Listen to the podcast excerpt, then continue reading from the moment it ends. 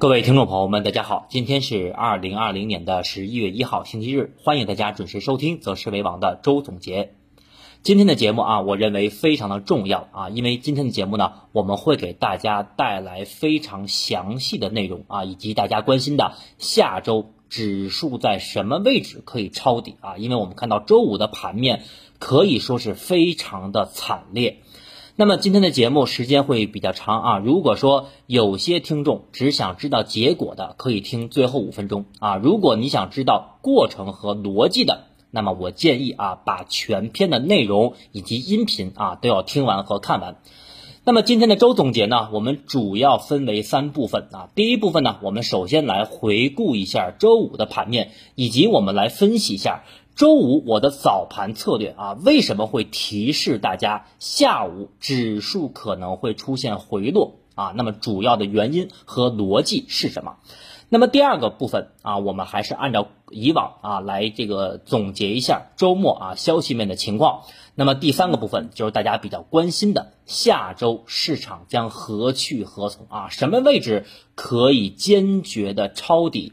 首先，我们来讲一下周五的盘面啊。周五的盘面啊，大多数人可能已经看到了，可以说市场在下午杀跌是非常惨烈的。而且我们从盘面来看啊，不仅白马股出现了再一次的闪崩，而且我们看到两市。啊，跌停的家数啊，就是跌幅达到百分之十以上的家数，已经接近了百家啊。可以说，周五的市场又接近了一次小型的股灾。那么，今天我们首先啊来分析一下周五的盘面。那么，相信很多的听众啊也拿到了我们周五的早盘策略。那么，周五的早盘策略，我对指数的判断。啊，不知道大家还记不记得我们是怎么对于指数进行的一个预期？周五我们早盘策略啊，明确的跟大家写到，那么早盘指数会高开，高开以后呢，会出现一个窄幅震荡，然后在十点半之前。指数呢还处于在一个安全的区间，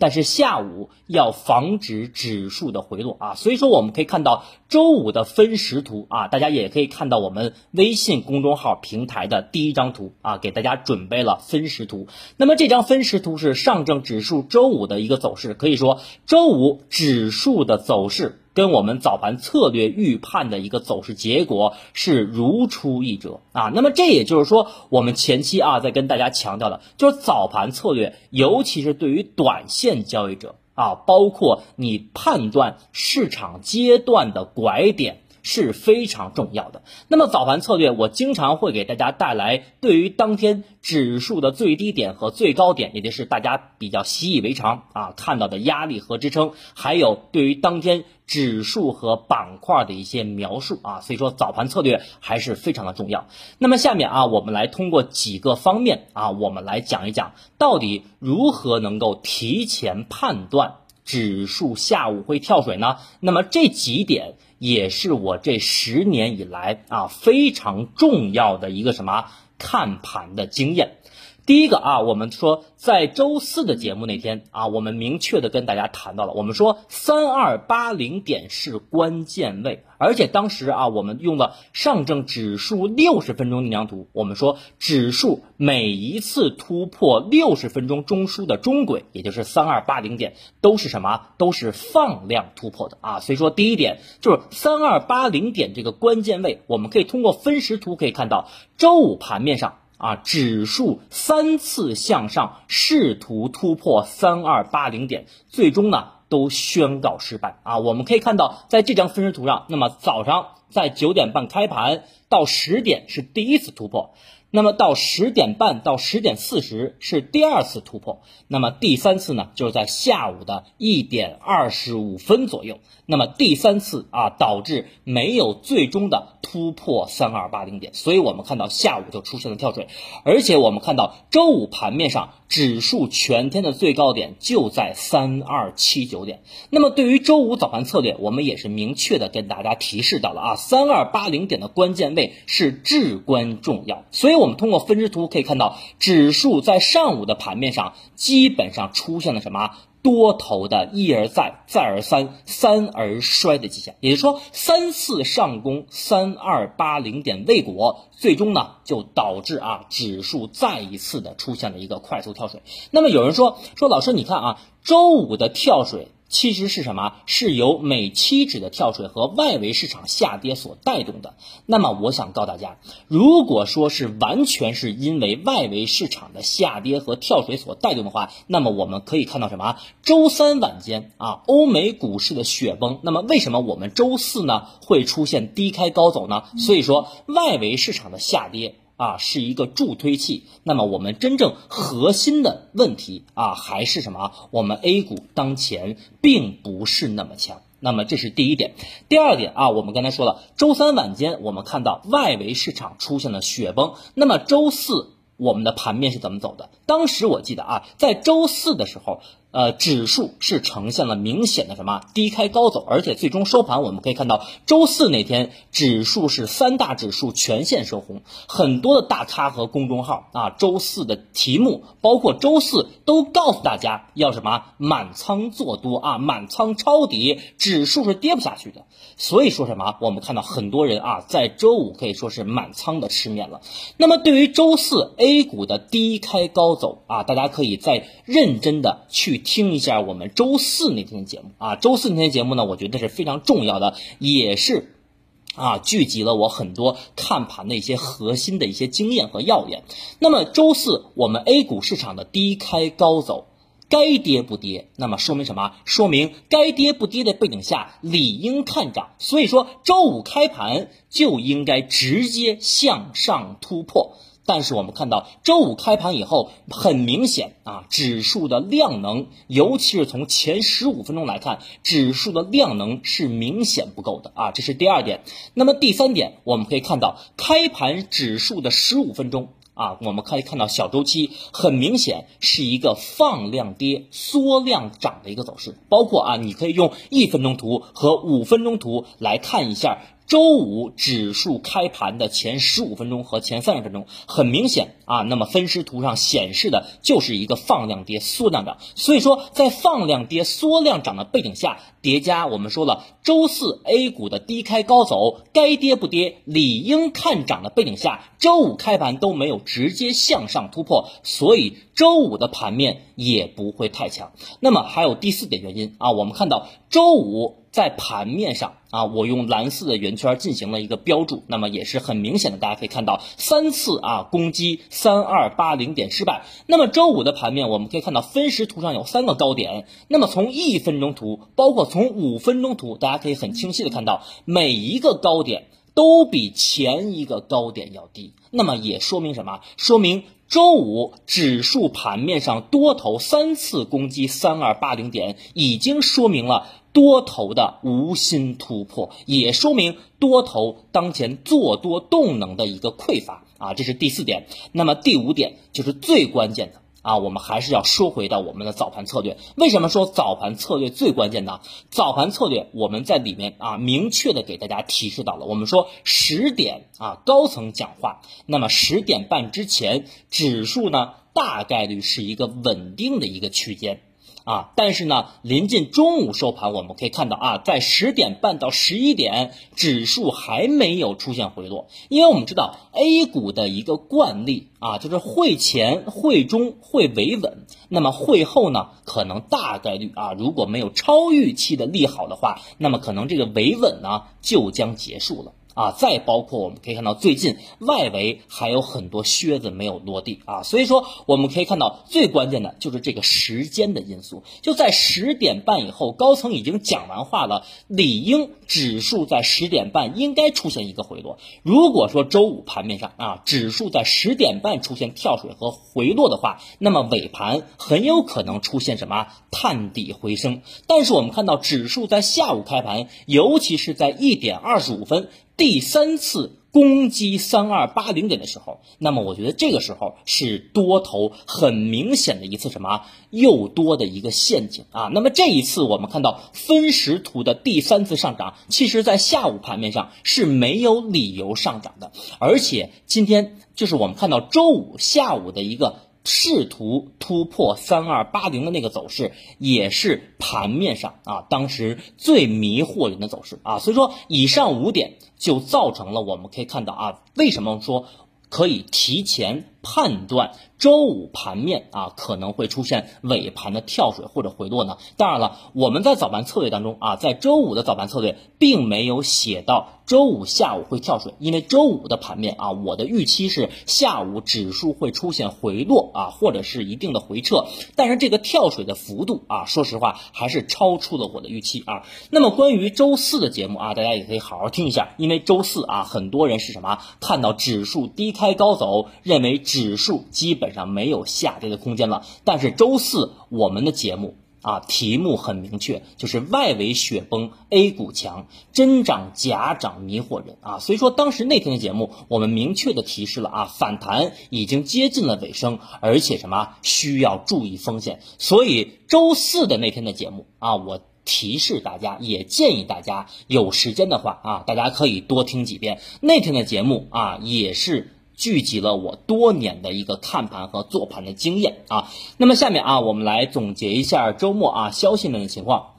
首先啊，我们看到周末有一组经济数据啊，就是我们国内十月份。官方制造业 PMI 的数据啊，最终出炉呢是五十一点四啊，前值上个月是五十一点五啊，较上个月整体是回落了百分之零点一，但是整体我们看到啊，仍然是处于在荣枯线上方，目前还是保持在一个扩张区间。那么也说明啊，我们国内在进入到后疫情时代，国内的经济的修复啊，尤其是修复的动能还算是强劲。但是我觉得这个数据出来以后，短期。尤其是对于明天的市场，我觉得影响是不大的啊。那么第二个消息面，我们看到啊，在周五的晚间。啊，证监会也是表态，把支持科技创新啊放在更加突出的位置。包括我们可以看到，周五的晚间，上交所和深交所也是进行了雷同的一个回应。那么从这块儿，我们也可以看到啊，也是为了响应我们“十四五”规划中中的重要的部署。那么“十四五”规划当中的一个文件稿，我们看到啊，那么当前。啊，高层已经反复在提示什么科技创新，所以说从长期来看啊，科技已经和我们国家的战略发展挂钩，而且“十四五”规划当中。高层直接提出的是什么？科技创新要自立自强。所以说，未来从中长期来看，国内科技领域的发力是势在必行的。那么周五的盘面，其实我们可以看到有一些传统的芯片个股啊，比如说北方华创，比如兆易创新，也走出了非常强势的上涨啊。但是尾盘呢，基本上有一些个股还是出现了一个尾盘的一个回落啊。所以说，这也是我们看到有一些资金在。博弈啊，周末对于科技和芯片的一个利好政策。那么再有一点就是，我们看到周五盘面芯片板块的上涨。那么我觉得还有一方面原因，是因为前期啊他们调整的比较充分了。因为我们看到很多的芯片股啊，从今年七月份的高点到现在，基本上调整的空间已经接近了百分之五十了啊，就基本上拦腰折半了。所以说，同时我们看到“十四五”规划的一个出台，那么有一些消息面啊包括有一些资金在博弈啊，周末政策的利好。但是从周末整体的消息面来看，尤其是对于科技板块，那么整体啊，我认为基本上都是什么喊口号啊，并没有什么超预期的实质的政策。那么对于周五上涨的这些芯片股来讲的话，那么我认为下周一啊，要不然就出现补跌。啊，下周一、明天，要不然就出现补跌，要不然就出现什么分化啊？真正的龙头股可能持续的强者恒强，但是一些二线、三线的题材股啊，打擦边球的，那么可能会出现明显的补跌。所以说，大家手中如果要持有那些传统芯片的啊，周一可能需要观察一下。那么周末其实除了这两大消息面，那么我认为消息面。啊，还有三大利空啊！为什么说还有三大利空呢？第一个就是我们看到周五的晚间啊，证监会是明确的提到啊，我们未来要提高直接融资的比重，而且要不断的完善有利于鼓励长期投资的制度安排。那么直接投资融资的比重说明什么？说明未来我们的新股还要不断的发行，不仅不减少啊，发行的力度和规模可能还要持续的加大。那么再有一点就是我们看到第二点。啊，就是周五的晚间，IPO 是继续核发了三家，丝毫没有减少的意图。那么这个 IPO，我们看到周五晚间的 IPO 核发三家，也是符合了刚才我们说的啊，监管层提到的直接提高融资比例，说明什么？说明我们后面的新股可能还会不断的超发。那么对于市场肯定会有短期或者中期的抽血效应。那么其中也会包括一些巨。无霸的上市啊，比如说我们看到九号上市的啊，将要上市的蚂蚁，那么这是第二个利空。第三个消息面的利空啊，就是我们看到券商板块的龙头中信证券在周五晚间的公告，那么中信证券啊将呃这个计提啊各项资产大概是五十亿元啊，虽然我们看到计提的这个资产的减值。啊，从基础的角度上来讲，并不是明显的对于企业的一个利空，但是大家不要忘了，就是当前指数属于在一个弱势的调整周期，而我们看到券商板块的一个变化，又能带动指数向上和向下选择方向。那么，券商板块当中，龙头就是中信证券。所以说，在这个时间节点啊，中信证券周五晚间的公告，那么虽然对于企业不是明显的利空，但是呢，在指数弱势的时候啊，尤其是我们前期说，我们说指数弱势的时候，任何的利好都会被忽视。那么，在指数弱势的时候，有任何的利空呢？都会被放大，所以说在指数下跌的周期当中，我们看到啊，公布计提减值也会让大部分散户和股民联想。啊，这是券商当前可能是看空或者是做空的意思啊，所以说周末啊有三大的一个利空消息啊，第一个就是证监会的一个直接提高融资比重，第二个就是周五的晚间 IPO 继续核发三家，第三个就是中信证券周五晚间的一个计提减值的公告啊，所以说对于这个三个消息面来讲的话，那么下周一啊下周一指数。大概率逃不了什么跳空低开。好，那么第三部分啊，我们具体来讲一下下周市场的一个展望。那么通过刚才消息面我们的总结和汇总，那么我们看到下周一，也就是明天开盘，指数大概率啊会出现一个直接的跳空低开。那么对于明天全天的判断来讲的话，那么我认为明天指数在跳空低开以后，有可能继续杀跌啊，然后呢，全天有望呈现。探底回升，那么这个探底回升，大家注意啊，它只是盘中的一个小幅探底回升，并不会出现明天盘中的微型反转，也就是明天反弹和回升的力度，我认为不会太强。好，那么下面我们来看一下平台下方的第一张图。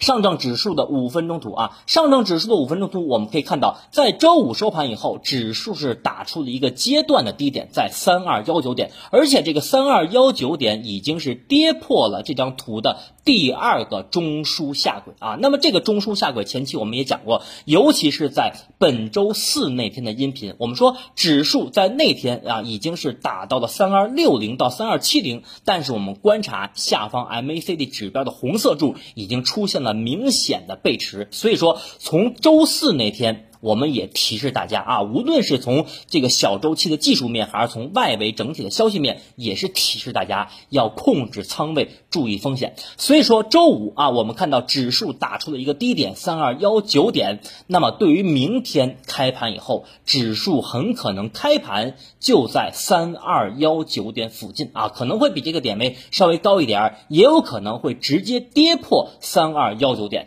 那么小周期，我认为指数啊，在这个位置可。能重新会构筑一个新的五分钟的下跌中枢。那么对于明天来讲，指数小周期可能会出现反复啊，反复以后就等待下周二，也就是后天啊，那么海外的这个大选靴的落地以后，指数才有可能出现一个像样的反弹啊。所以说，从短期来看，如果说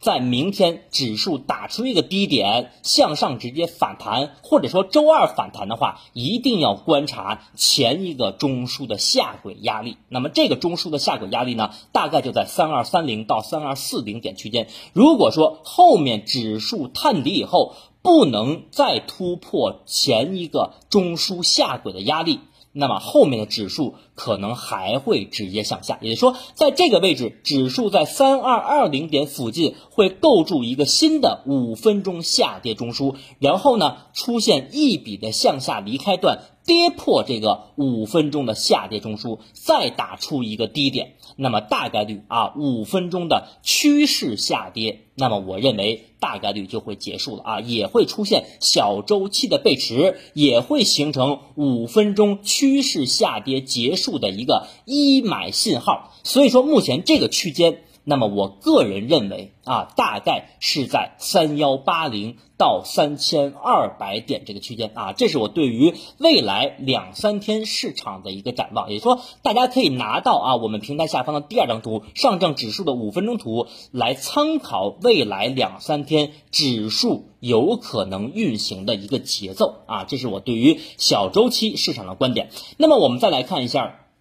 上证指数的六十分钟图啊，上证指数的六十分钟图这张图非常的关键啊，为什么说非常关键呢？周四的时候，我就在提示大家啊，我们说六十分钟中枢中轨三二八零点非常重要啊，前几次都是放量突破，如果这次。不能放量突破的话，小心不进则退啊！所以我们看到周五盘面上就出现了一个快速的跳水。那么从这张图我们可以看到，从前期的高点三四五八点以来，上证指数啊已经维持了三个多月的中枢的箱体震荡。所以说这个中枢箱体啊，也就是说下轨在三幺八零点附近不能跌破。啊，就是说未来一周到两周，这个六十分钟的中枢中轨是不能跌破的。如果跌破的话，那么我觉得就意味着啊，指数会加长它在底部横盘和筑底的时间。说白了啊，如果三幺八零点这个中枢中轨跌破的话，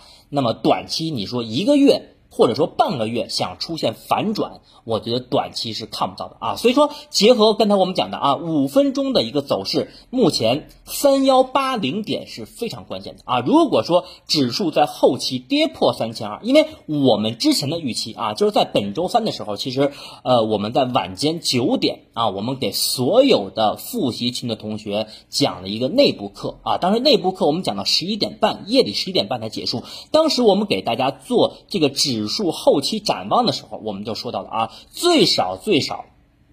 要看到什么三幺八零点啊。如果说从这张六十分钟图啊，我们说这个六十分钟的一个中枢震荡区间来看的话，如果三幺八零，也就是这个中枢下轨跌破的话。啊，那么指数就将跌破长达三个月左右的高位震荡，将出现什么下跌趋势？那么有人说了，老师现在不就是下跌趋势吗？不是，现在你看看周线，你看看月线啊，仍然是处于在大周期的上升趋势当中。但是三幺八零点一旦跌破的话，那么三幺五零的缺口啊，三零九零的缺口可能也会去回补了啊。所以说三幺八零点。至关重要啊！所以说下周啊，尤其对一些相对稳健和保守的投资者，你们就紧盯三幺八零点一线的支撑就可以了。那么从日线的角度，我们也来讲一下啊。那么上证指数从目前日线，我们可以看到周五收盘出现了一个非常标准的，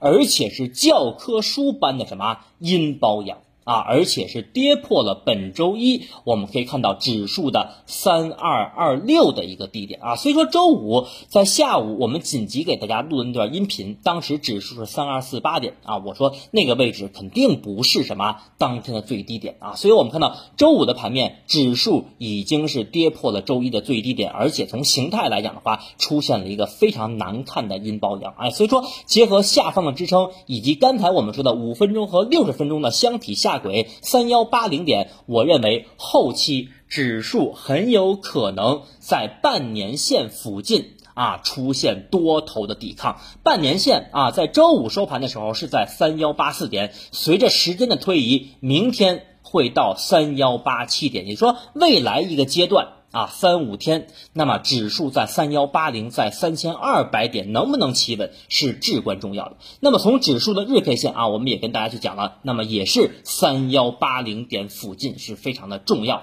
那么。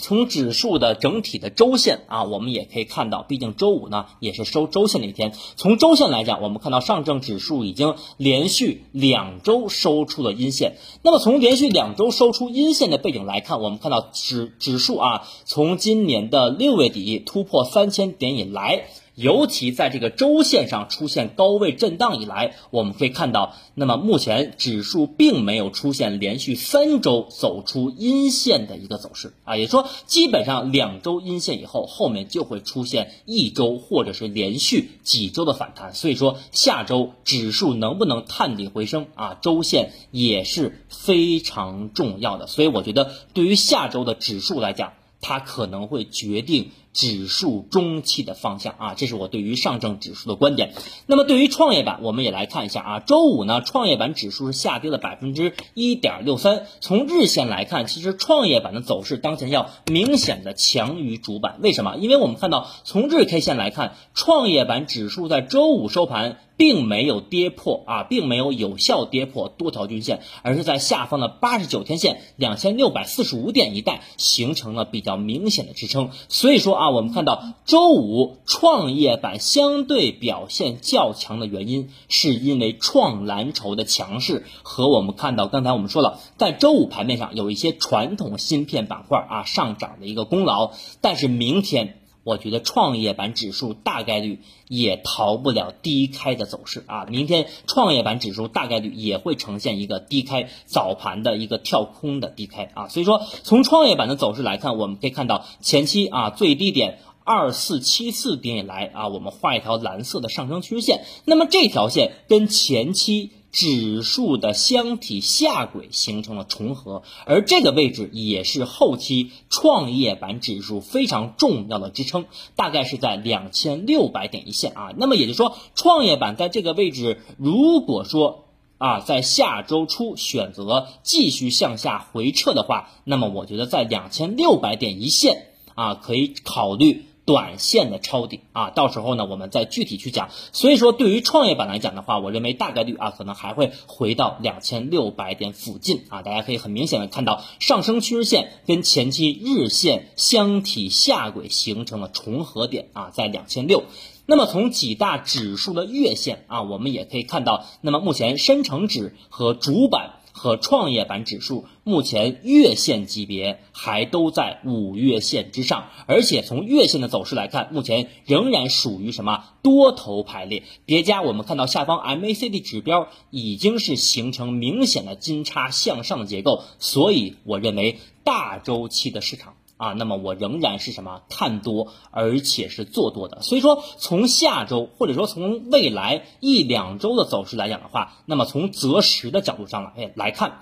那么我觉得三千二百点下方啊，属于中期的黄金坑。啊，大家一定要切记啊！三千二百点下方，我的观点是属于中期的黄金坑。所以说，展望啊，未来三到六个月，那么只要指数能够回到三千二百点下方的话，那么我认为都是一个捡黄金的机会啊，都是捡黄金的机会。所以说，从大周期啊，包括从短期。大家一定要把握好节奏，也就是说，从中期来看的话，那么我的观点没有改变啊，继续是什么趋势看多。那么短期啊，我觉得什么需要谨慎啊。下面呢，我们来总结一下周末整体的消息和下周市场的走走势。整体来看呢，周末啊，我们刚才说了，消息面并没有实质的利好啊，也没有超预期的利好，而且我们看到，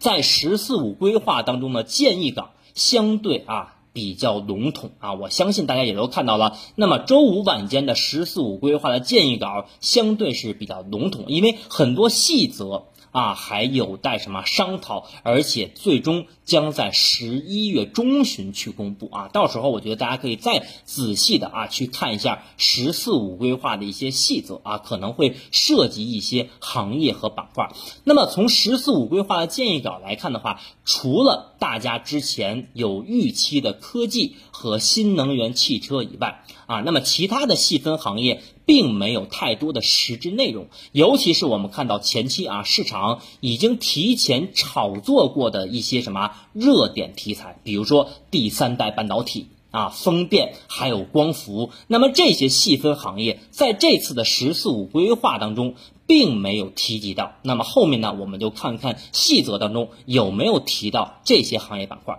那么也就是说，对于这次的“十四五”规划的建议稿当中，如果是把政策的利好啊，尤其是行业板块的政策利好写到“十四五”规划当中，那么对于这些行业板块属于什么？属于利好兑现。比如说我们在周四那天讲的新能源汽车，我们说新能源汽车那天收盘，尤其是发改委写到了啊，要发布未来新能源汽车相关的规划和战略方向。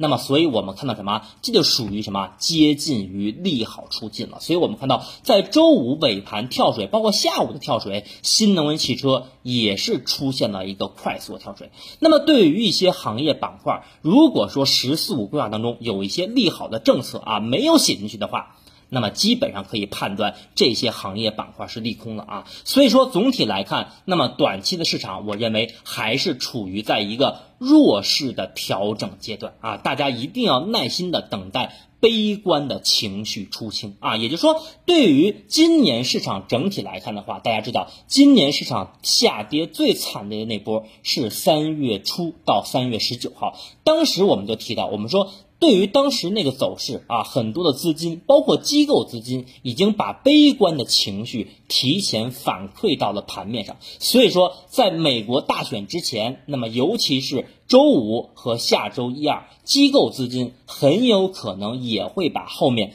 悲观的预期啊，提前反映到我们这个盘面上。再有呢，明天啊，明天是中金公司上市的第一天啊，募集一百三十亿资金，那么对于市场也会有所影响。那么再有一点啊，提示大家，尤其是你们做个股的，短期不要参与创业板注册制次新股的炒作。为什么？我们为什么说短期不要参与注册制次新股的炒作？第一个就是后面十一月九号蚂蚁要上市，第二个就是后面新股的发行多了，那么这些注册制的次新股就不再稀缺了。这也是我们看到为什么周五的盘面上注册制的次新股出现大跌的核心原因。还有一点啊，就是我们看到下周二三号将在这个。